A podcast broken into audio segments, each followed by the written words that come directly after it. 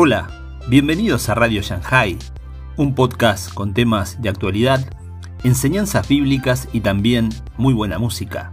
Soy Pipo Biglione y este es el episodio 168.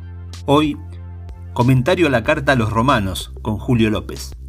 El particular e inteligente análisis del pastor Julio López junto con el pastor Juan Pablo Gongarra. Primera parte. Te invito a suscribirte a la plataforma por el cual nos escuchás, como Spotify, Anchor, Google Podcast, iBox, Apple Podcast y muchas más. Recordá que podés seguirnos en Facebook e Instagram, dejanos tus comentarios y si te gustó, compartilo. Te invito a escuchar este episodio atentamente. La carta a los romanos, este, bien decías que es una carta gorda, importante, porque todos los libros del Nuevo Testamento están acomodados, salvo Apocalipsis que está al final, de mayor a menor por la cantidad de contenido nada más. No, no hay otro criterio más que de más gordito a más flaquito. Por eso al, al final los últimos son todos muy flaquitos. Pero esta carta tiene un valor enorme. Primero porque el que la escribe, Pablo, la escribe ya cuando es un hombre grande un hombre grande que ya tiene mucha experiencia apostólica y tiene que hacer una movida personal de su propia vida que va a dejar toda una región y quiere ir a otra región. Quiere dejar lo, lo que es la parte del Mediterráneo oriental y quiere ir a España para empezar la iglesia allá. Manda esta carta, entre otros motivos, para decir, yo quiero pasar visitarlos y que ustedes me ayuden con el trabajo de evangelización en España. Eso lo dice claramente, no hay que deducirlo ni nada. Pero tiene algo muy particular. Todas las cartas que Pablo escribió que están en el Nuevo Testamento son a iglesias propias, iglesias que él fundó. Esta no. No sabemos quién la fundó. Esa es la realidad. No sabemos quién inició la iglesia en Roma. Algunos dicen muy probablemente de los primeros que vinieron a, Pentecostés, ya desde ahí volvieron y se llevaron el Evangelio y lo predicaron. Es posible. Posiblemente nació entre judíos que después este, se dejaron de ser tan judíos y empezaron a ser cristianos, pero hubo un lío tan fenomenal en esa iglesia de Roma, tan fenomenal, que para el año 48 de la era cristiana, Acuérdense, Jesucristo murió año 33, para decirlo de alguna manera fácil. 15 años después, echaron a todos los judíos de Roma. El emperador Claudio los echó a todos. ¿Por qué? Porque se armó un lío fenomenal a causa de un tal Cristos. Cristo, ¿no? Y entonces los que eran cristianos, que venían del paganismo, y los que eran cristianos, pero que venían del judaísmo, hicieron eclosión. Y como el emperador no sabía quién era quién y mucho menos por qué, le resolvió muy fácil. Se mm. van todos. Mm. Eh, digamos, Julio, mientras seguimos el relato, que estamos hablando de la ciudad más importante del mundo en, en, esa época. Sí, era sí. la capital, este, el lugar donde estaba el emperador, eh, donde estaba el Senado romano. Bueno, así no es que eh, le está escribiendo una carta a una, a una iglesia de una ciudad común. No, esta era única. Era la ciudad central del Imperio Romano. descartemos la parte del lejano oriente, que China ya era China, India era India, pero en todo lo que es Occidente y el cercano Oriente, Roma era indiscutiblemente el centro del mundo. Sí, de allí viene todos los caminos conducen a Roma. A Roma. era fácil eso, porque dice, es así, vos conviene que por estos caminos me pague los impuestos, porque si no, por los mismos caminos viene el ejército. Así que por eso todos los caminos conducen a Roma. Pero vamos a, a, pensarlo de esta manera también. Este Pablo le está escribiendo a una iglesia, y me gusta lo que dijiste, de que no es nada más ni nada menos que Roma, pero ¿sabes cómo empieza esto? Dice, San Pablo dice, lo voy a leer literalmente. Dice, también me mandaron a predicar el Evangelio también a ustedes que están en Roma. No especialmente a ustedes que están en Roma, sino también a ustedes que están en Roma. Porque toda la carta, y en esto podemos discutir un rato largo, tiene como tema central la igualdad del hombre delante de Dios. Otros me van a decir que no, que el tema es la justicia de Dios. Otros me van a decir, no, es la justificación ante Dios. Y yo digo, esos son todos temas que trata la carta, pero la trata para algo. Muchos piensan que esta es una carta doctrinal, Mm, teológica. mm, ¿No lo es? Yo creo que no. Yo creo que es una carta pastoral que incluye una gigantesca argumentación doctrinal y teológica para lograr algo pastoral. O sea, lo pastoral hace que sea necesario esta hermosa y enorme exposición que hace Pablo del Evangelio de Jesucristo. Ahora, eh, dijiste que los habían echado a todos. A todos. ¿quién, quién quedó? Quedaron los, los que no son judíos, básicamente. Y eh, hay una referencia muy clara de esto en la segunda carta a los Corintios, porque Pablo le dice a los Corintios que este amigo Priscila y Aquila, Sí. dice la propia carta, que habían sido expulsados de Roma por Claudio y que caen en Corinto. Sí. Pero ya eran creyentazos. Cuando llegan a Corinto, ya venían con todo. Tanto que Pablo los incorpora a su propio equipo inmediatamente Sí. y después se los lleva a Éfeso para que sigan pastoreando ahí. Sí. Pero estos que están acá, que venían de allá de Roma, ni siquiera eran romanos, eran del Ponto, de la otra punta, del Mar Negro. Mira lo que viajaba la gente. Eran todos judíos comerciantes que hacían su movida y desde el, el- el cautiverio babilónico 400 años antes de Cristo, estos empezaron a navegar por todos lados y a sentarse y a hacer colonia y a hacer negocio por todos lados. Eso fue usado para la parte misionera de la iglesia. Sí, claro. Eh, porque entraba el Pablo, iba a una ciudad y preguntaba si había una sinagoga Ahí empezaba. y ahí, ahí empezaba. En algunos lugares no había sinagoga, como el caso de Filipo, y entonces empezó con una reunión de mujeres al lado del río. Y, por supuesto, todo lo demás. Esa es graciosa porque la visión que había tenido Pablo, la visión de un varón macedonio. Y cuando llegó no había ningún varón. Eran todas mujeres. es buena esa Sí, también. muy bueno. Eh, ahora, Roma era una capital, no hace falta explicarlo mucho, lo hemos visto en películas de todo tipo y color, ¿no? Eh, todo el mundo quería ir a Roma, como en una época todos los argentinos querían ir a París y ahora todos quieren ir a Nueva York, eh, o a alguna ciudad de Europa. Era una multitud, al punto que las primeras reglas de urbanización, de tránsito, se empezaron a poner en Roma. Por ejemplo, a, a cierto tipo de carros no podían de día, tenían que entrar de noche. Las calles eran angostas y una multitud andaba por allí. Los ejércitos tenían prohibido entrar a Roma. Todos los ejércitos romanos tenían que hospedarse fuera de Roma. afuera de Roma. Miremos, No podían entrar. no podían entrar. Y estaba el Coliseo Romano, que era mm, como una 70.000, es increíble. Es de locos. Es de locos. Es de loco, uno lo mira, no lo puede creer. Eh, hay pocos equipos de fútbol en la Argentina que pueden tener 70.000. Hoy ninguno tiene. River, River va a tener 70.000. Ah, va a tener cuando hagan el final de la obra. Este, así que estamos hablando de un grupo de cristianos que está en, en el centro, llamemos, político del mundo, y mm, me gustaría que ampliaras un poco, ¿se pelearon los cristianos entre sí? Sí. ¿Quiénes?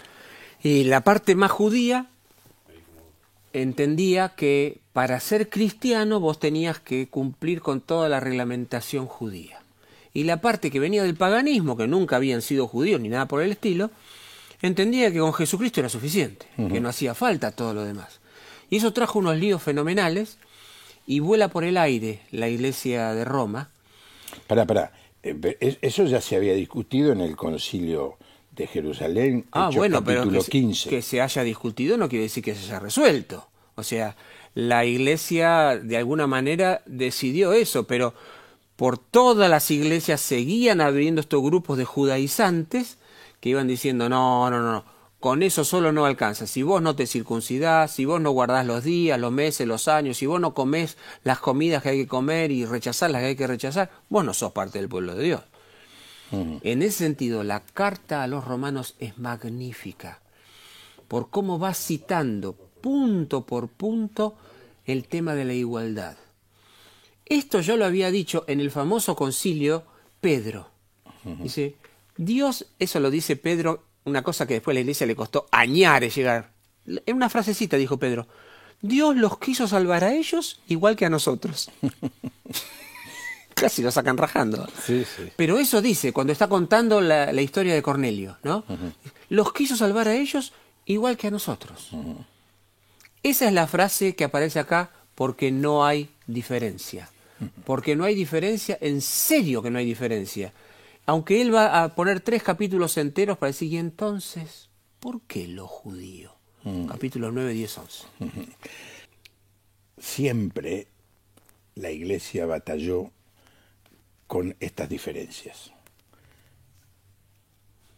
Los ricos y los pobres, los negros y los blancos, los esclavos y los libres, los hombres y las mujeres, y así podríamos seguir.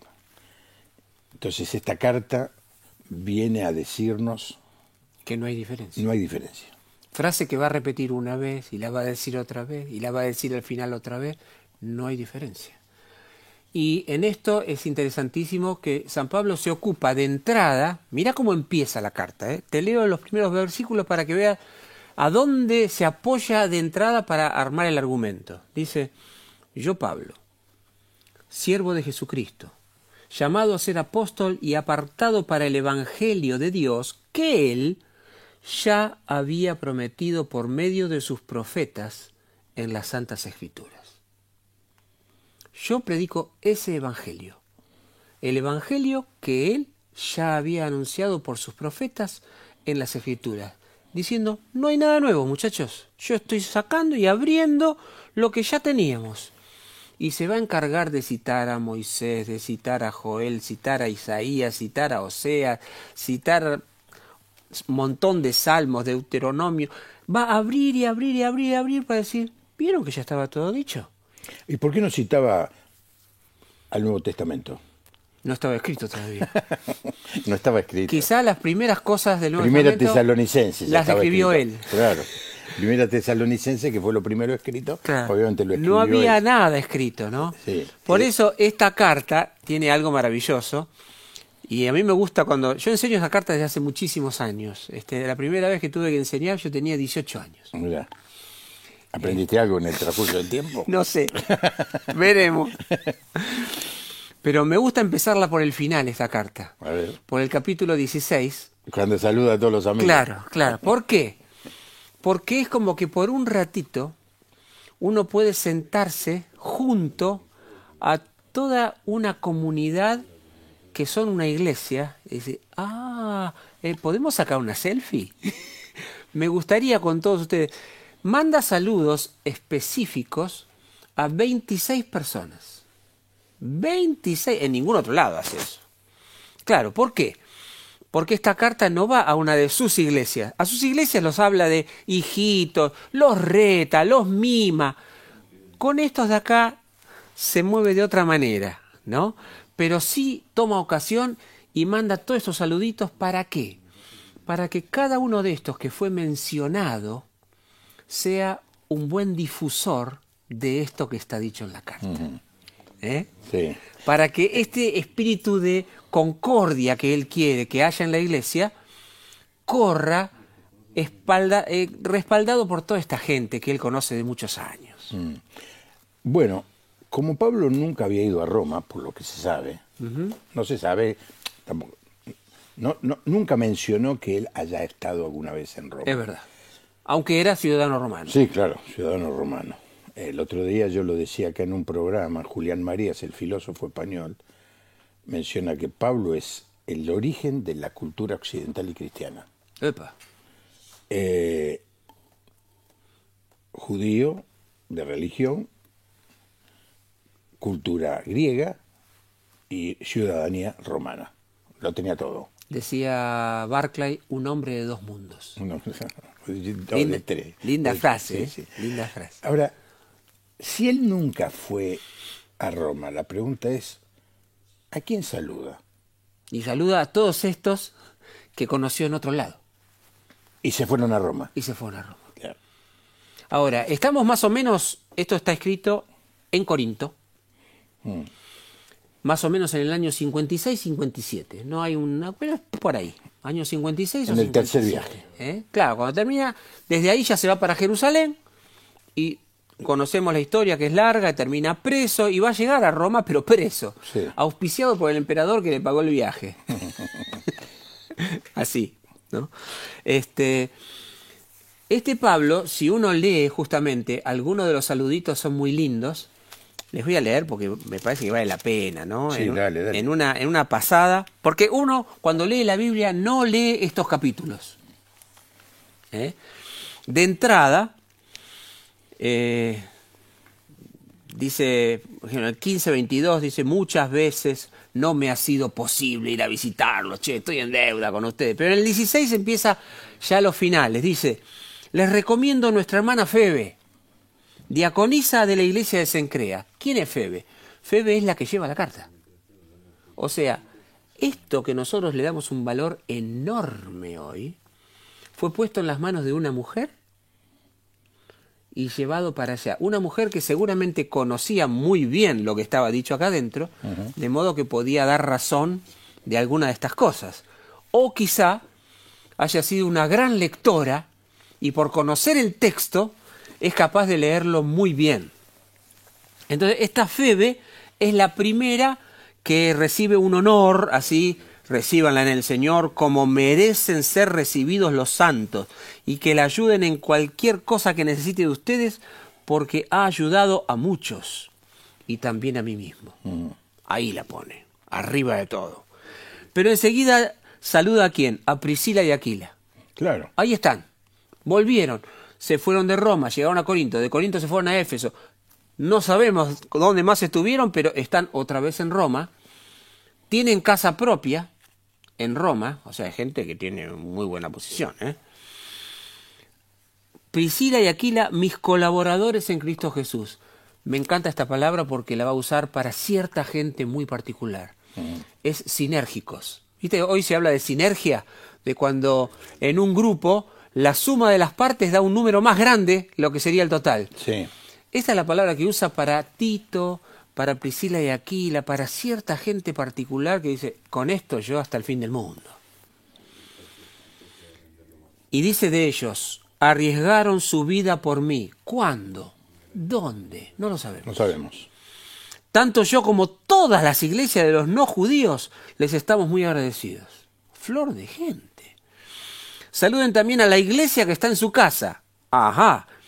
Saluden a mi amado Epéneto, que fue, miren quién fue este Epéneto, primer convertido a Cristo en Acaya.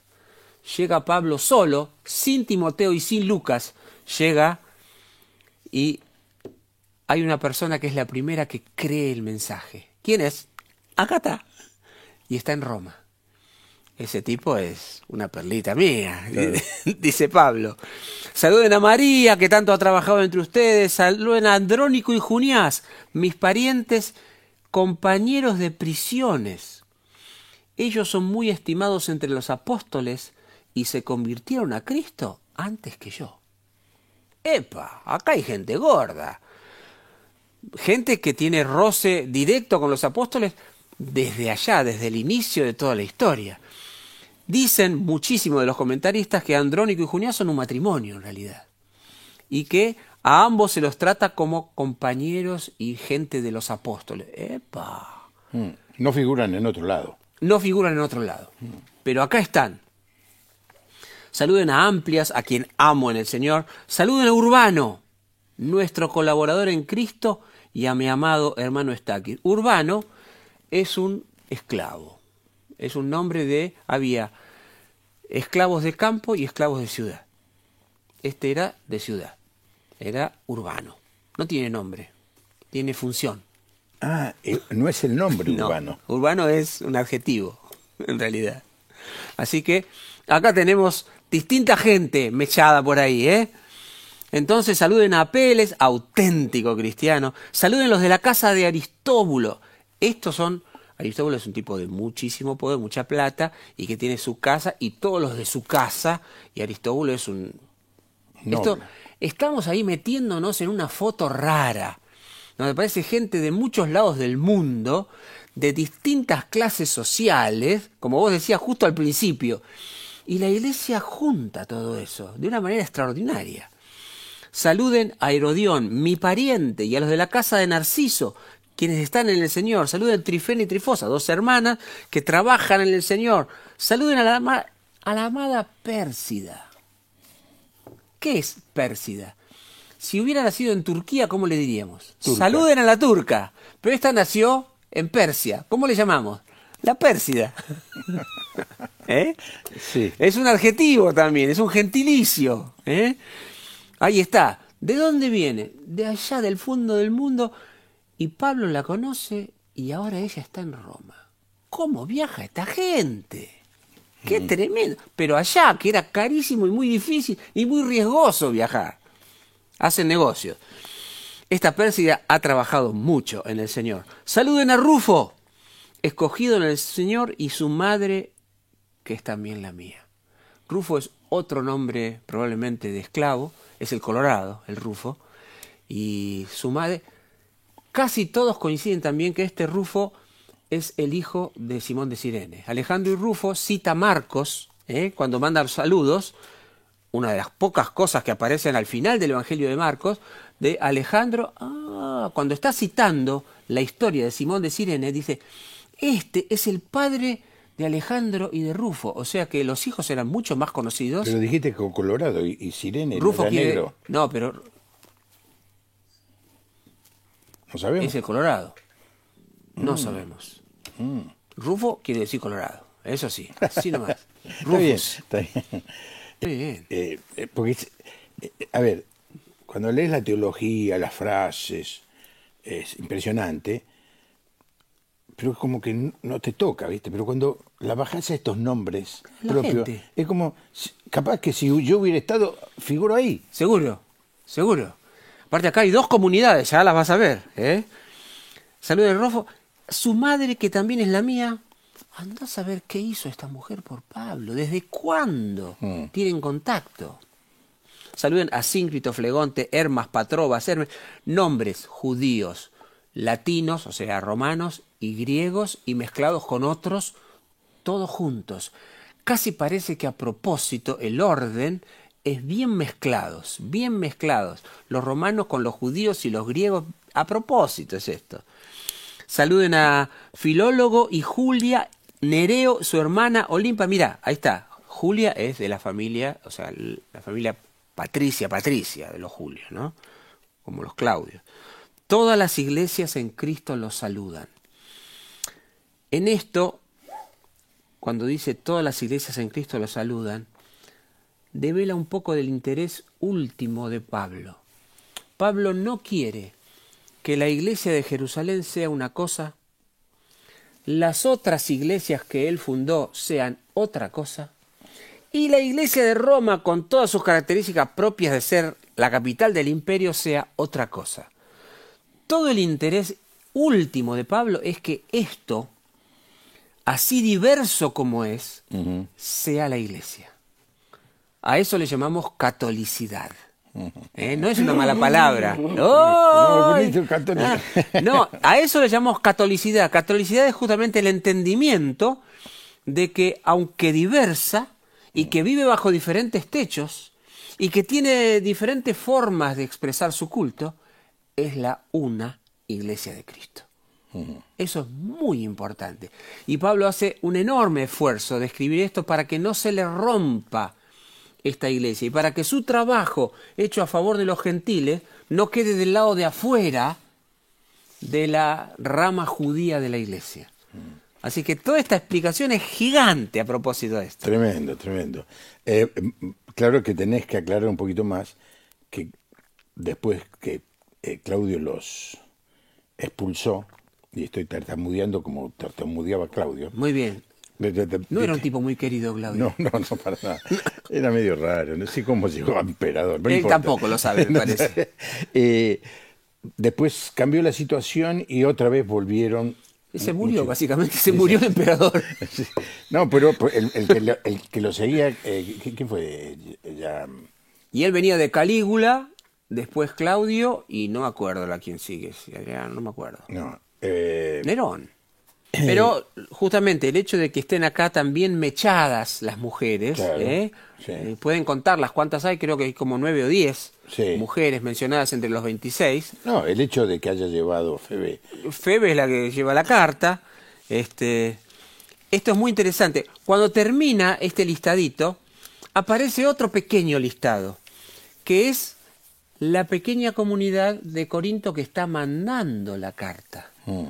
Entonces, en lugar de imaginar nosotros un Pablo solo, serio, escribiendo la carta a los romanos, tenemos que sacarnos otra selfie con nuestra gente y decir, chichi, corre, corre, haceme un lugarcito, a ver quiénes están ahí y qué se dice de ellos. A ver, dice en el 21, 16-21, reciban saludos de mis colaborador Timoteo, ahí está, Lucio, Jasón y Sosípater, mis parientes. Así que ya tenemos a un Timoteo que lo conocemos, Lucio, Jasón y Sosípater. Jasón aparece en otros lados, Sosípater no me acuerdo. Y aparece versículo 22. Che, ¿puedo mandar saludos yo? Dale, dale, manda saludos. Yo tercio, que escribí la carta, los saludo en el Señor. Mm. ¿Quién es tercio? Otro esclavo. No tiene nombre, tiene número. No sabía eso. es un esclavo que está escribiendo la carta. Sí. Y dice, che, ¿puedo mandar? Sí, dale, manda. Yo, Tercio, que escribí la carta, mando mis saludos. Bueno, che, lo saluda Gallo, o Cayo en, en romano. Lo saluda Cayo, que nos ha hospedado a mí y a toda la iglesia. Flor de casa tiene Cayo en Corinto para hospedar a toda la iglesia. Sí y manda sus saludos. Y también lo saluda Erasto. ¿Quién es? El tesorero de la, ciudad, de Corinto. ¡Epa! Mm. Corinto no es un pueblito, es un puerto importantísimo que une las dos pedazos de mar. y eh, también... Vos sabés que hay un, hay un descubrimiento arqueológico donde en una piedra figura el nombre Aparece, de Erasto. sí, sí, sí, de una, de una calle que hicieron. Exactamente. Y esta fue hecha en, tiempos de Erasto. sí, así nomás dice. Dice, lo saluda Erasto, tesorero de la ciudad, y el hermano cuarto. ¿Qué te parece que es cuarto? Otro, otro esclavo. Otro esclavo, que no tiene nombre. No, pero verdad que interesante. Tiene número. ¿Sabés qué? El, el, uno de los funcionarios más importantes de la ciudad al lado de un esclavo. Claro. Y precedido por otro. Precedido por otro. Junto con el dueño de casa. Sí. Y con Pablo que está escribiendo, y con Timoteo y Lucio Jasón y José Pater, y nosotros que estamos en la selfie. Entramos ahí todos. Sí. ¿eh? Me encanta esta visión de la iglesia, donde justamente todas esas cuestiones raciales, sociales, ¿eh? se desvanecen y aparece un cuerpo acá de gente que están pensando en los romanos y mandándoles una carta para que les haga bien, para que la iglesia prospere, que no se dividan, que ensanchen sus corazones. Tremendo es esto. Esto es una comunidad que está pensando en el otro y que justamente con este capítulo 16 pone de manifiesto todo lo que dice en toda la, carta. Claro. ¿Eh? Y ahora con unos minutitos... 20 minutos. Te estoy mirando a ver cómo andamos de tiempo. Mira. Tiro un poquito de la temática. ¿eh? Esto arranca muy bien porque más allá de esto de que está apoyada el Evangelio apoyado sobre los escritos de los profetas y las escrituras, chicos, no es un invento mío, esto ya estaba dicho y va a ser cuántas citas bíblicas tiene, enorme. Y enseguida aparece en el versículo 5, por medio de Jesucristo recibimos la gracia del apostolado para que por su nombre llevemos a todas las naciones a obedecer a la fe. entre esas naciones están también ustedes que están en Roma. ¿Qué hace con Roma? La pone adentro del concierto de naciones. Eso ya es estratégico. Eso ya es un, pensamiento. ¿eh? Los que están en Roma, que fueron llamados a ser santos, primera de las bendiciones, tiene muchas hermosas bendiciones y hermosa doxología la carta. Muchas y muy bellas. Que la gracia y la paz de Dios nuestro Padre y el Señor Jesucristo sea con ustedes. Una. Ahí va. En primer lugar, por medio de Jesucristo, de gracias a Dios por todos ustedes, su fe se difunde por todo el mundo. No sabemos si se refiere a que la fe que ellos creen se cree en todo el mundo o que ya está corriendo por todos lados la noticia de que hay iglesia en Roma. Muy posiblemente. Sí. ¿Mm? Deseo ver, miren cómo, cómo Pablo hace así. En vez de ponerse arriba y escribirle para que aprendan algo, Pablo hace esto a propósito. Lo mismo, idéntico hace Pedro en su carta. Dice, deseo verlos para impartirles, mire, algún don espiritual a fin de que sean fortalecidos. Es decir, para que nos fortalezcamos unos a otros con esta fe que ustedes y yo compartimos. Hizo así, track, track. que no quede como que yo estoy hablando desde arriba, porque yo quiero compartir con ustedes. Muy, muy interesante. E, este tipo de aspectos, ¿no? De la carta. Y ahí habla que es deudor. Y sí, dice, a judíos, no judíos, a sabios, a no sabios, los que saben leer, los analfabetos, los que son gentiles. Yo me debo a todo el mundo. No me hagan elegir porque no puedo. Hay dos maneras, decía John Stott, de, tener una deuda. Cuando vos me prestas algo a mí eh, y yo debo, te, lo debo, te lo tengo que devolver. No es el caso. Esto es cuando vos me decís a mí, che, Juan Pablo, dale a Fabián este, este libro. Entonces yo soy deudor a Fabián del libro que vos me diste. Y en este, este es el caso. Muy bien. Pablo recibe el mensaje. Que no se lo puede quedar. No se lo puede quedar y menos devolvérselo al, Señor. Se da para hablarle a, todos. Muy bien, muy lindo. De paso, John Stott escribió un muy lindo, extraordinario, muy lindo comentario de la Carta a los Romanos. Y él dice que cuando él le dice al editor, che, quiero publicar otro comentario más de la carta a los romanos, le dice el editor. Lo quiere matar. Dice, bueno, pero este es el mío. Vaya, si fue una, todo lo de esto es maravilloso. San Pedro dedica así su primera carta. Miren, Pedro, apóstol de Jesucristo, saluda a los que se hallan expatriados y dispersos en el Ponto, Galacia, Capadocia, Asia y Bitinia. Esas no son las iglesias de Pedro son las iglesias de Pablo.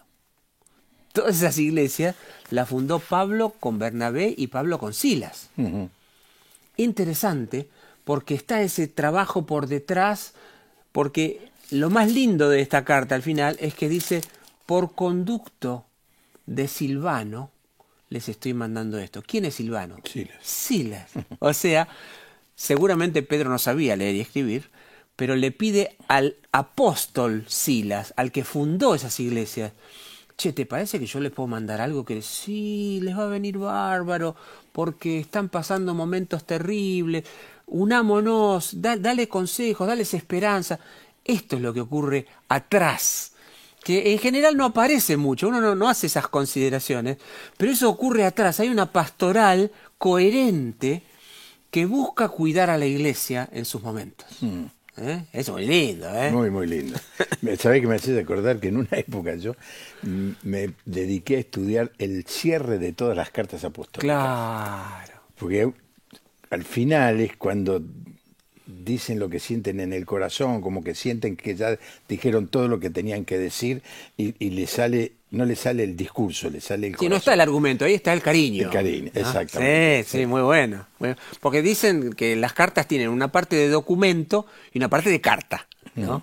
Y la parte de carta es eso. Bien, antes de, de meterme, me queda poquito ya, ¿eh? Este texto es muy conocido, lo hemos aprendido de memoria. No me avergüenzo del Evangelio porque es poder de Dios para salvación a todo aquel que cree al judío primeramente y también al griego. ¿Por qué aparece este versículo ahí clave? ¿Está dirigida a quién esta carta? Los romanos. A Roma. ¿Qué es Roma? El poder. Roma es el poder. Y Pablo dice, yo no me avergüenzo del Evangelio, porque el Evangelio es el poder de Dios para salvación a todo. Es ahí también lo, de igual a igual, ¿eh? Estoy diciendo yo vengo con el Evangelio, el de los apóstoles, el de las Escrituras, ese es el poder. Y no me avergüenzo, para salvación de todos, judíos, griegos. Ahí se revela la justicia de Dios, que es por fe y para fe. Y está abriendo desde un lado muy particular cómo va el Evangelio a Roma. Ahí vamos. Enseguida aparecen capítulo 1, capítulo 2, capítulo 3, lo que podemos decir... La culpabilidad. Un juicio. Un juicio. Un juicio. Porque la ira de Dios se revela desde el cielo contra toda impiedad e injusticia de los hombres que detienen con injusticia la verdad, porque lo que de Dios se conoce les es manifiesto, porque Dios se lo manifestó, porque las cosas invisibles de su eterno poder y deidad se hacen claramente visibles desde la creación del mundo por medio de las cosas hechas, de modo que no tienen excusa. Empezó el juicio. ¿A quién le habla? Al ser humano.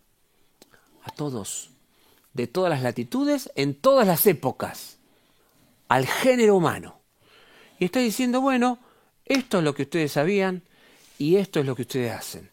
Y habla de cómo no tuvieron en cuenta la gloria de Dios y se rebajaron. Después dice, ah, vos no querés venir conmigo, no te interesa el verdadero culto, haz lo que quieras. Y aparece tres veces sucesivas, los entregó a esto, los entregó a esto, los entregó como diciendo, bueno, vos querés cruzar la calle, cruza solo. Yo te avisé que no, te va a ir mal. Enseguida para de la gran generalización y va a empezar a hablar con el judío.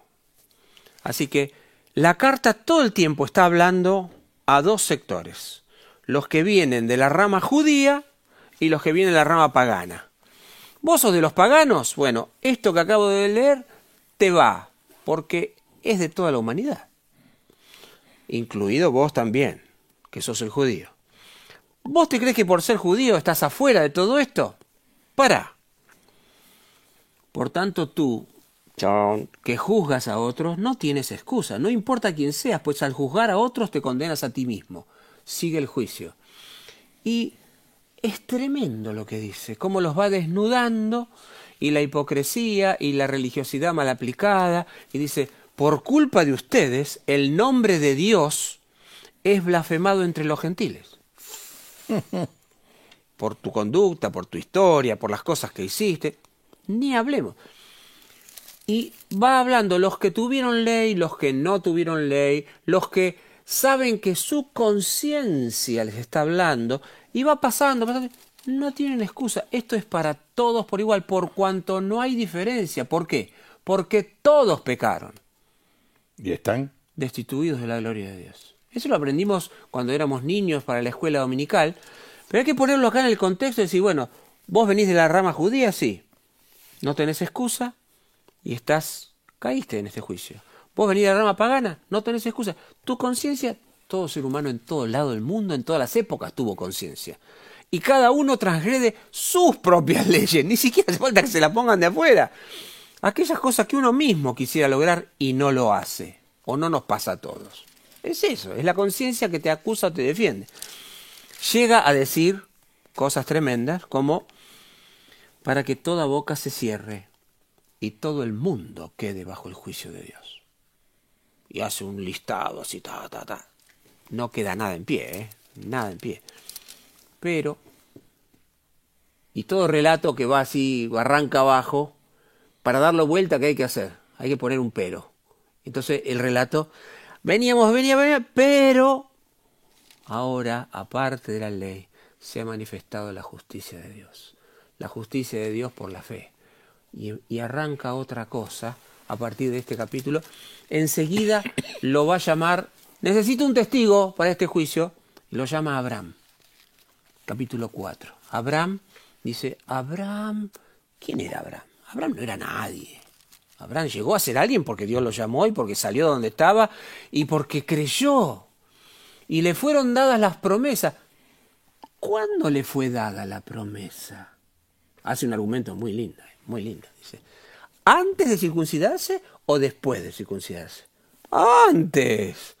Era un no circuncidado con promesas. Ah, como los gentiles, dice.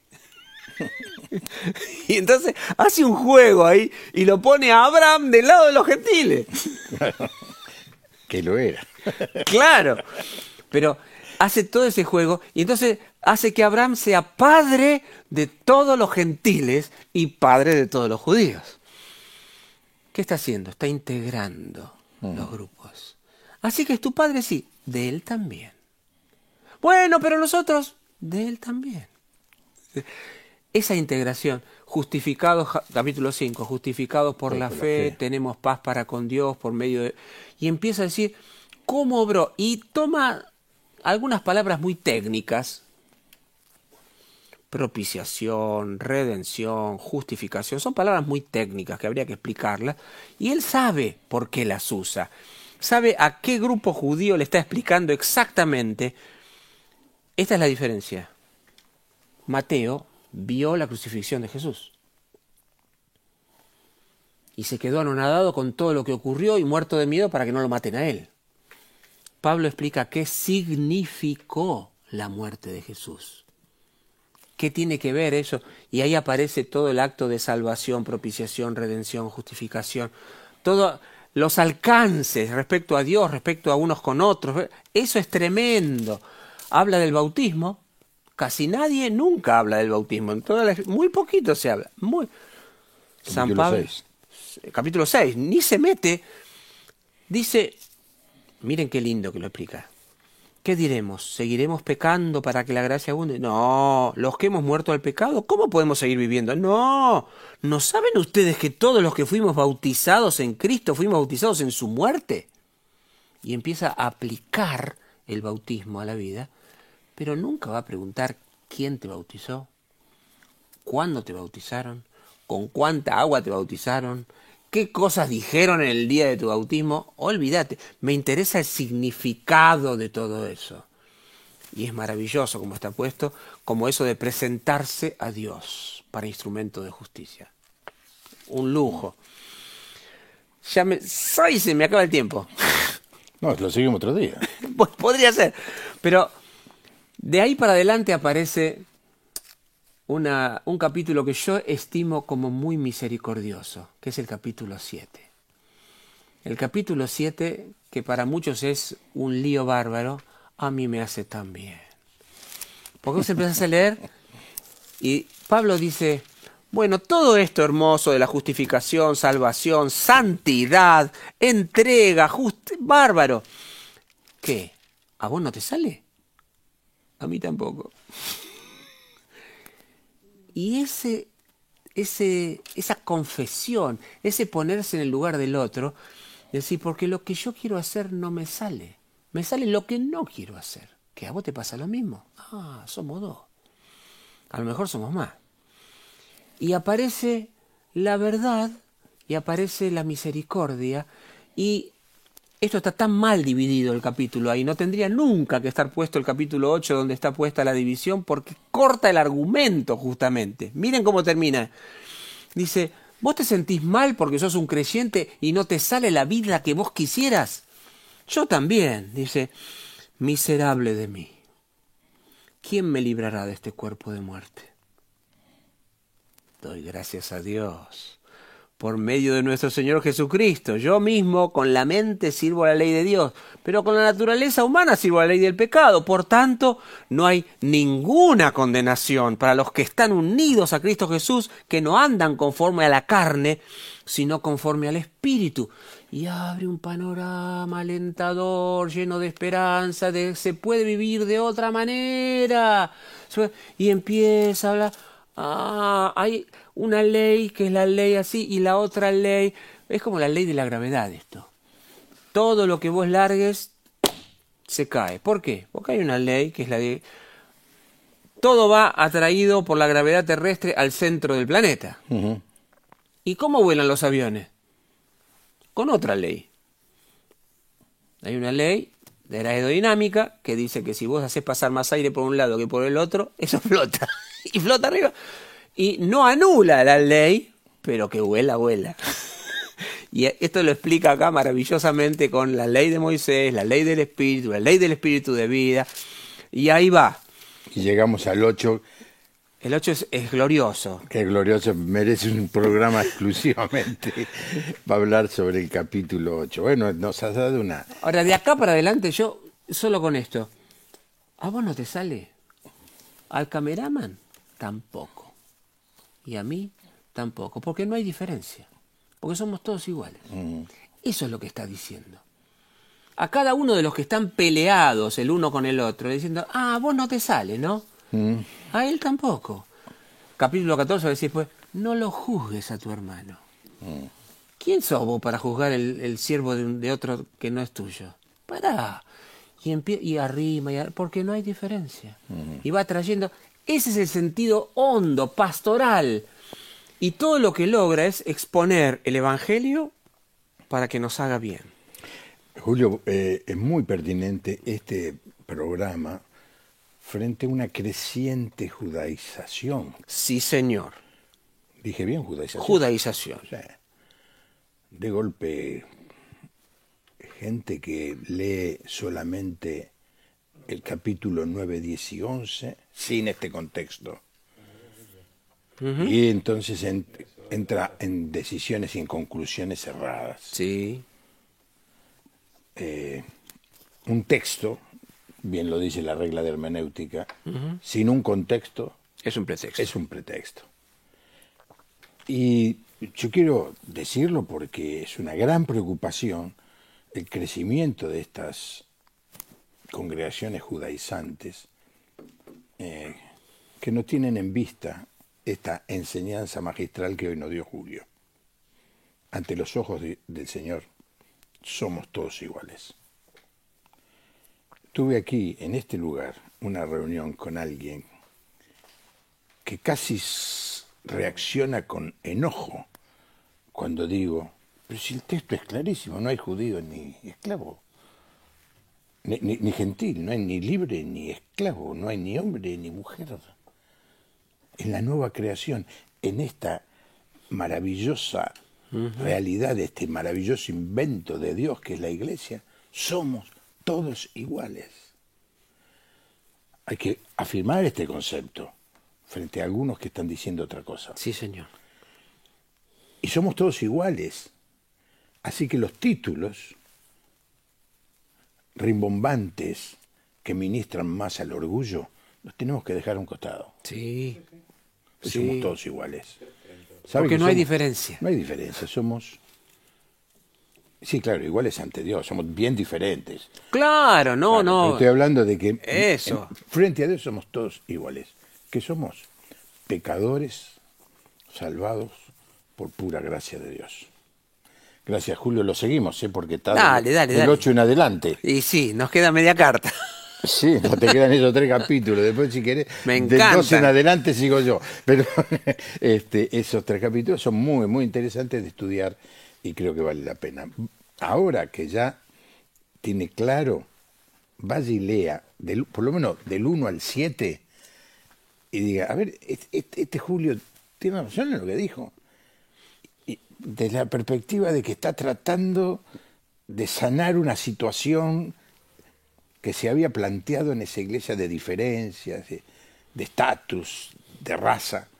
Y como vos decías recién, de gente que se enoja violentamente si no le das la razón de que hay que estar con toda la ley, el reglamento, este. Es lo mismo pasaba acá. Lo mismo. Con esa violencia. Sí. Gracias, Julio. Por favor, con todo el cariño.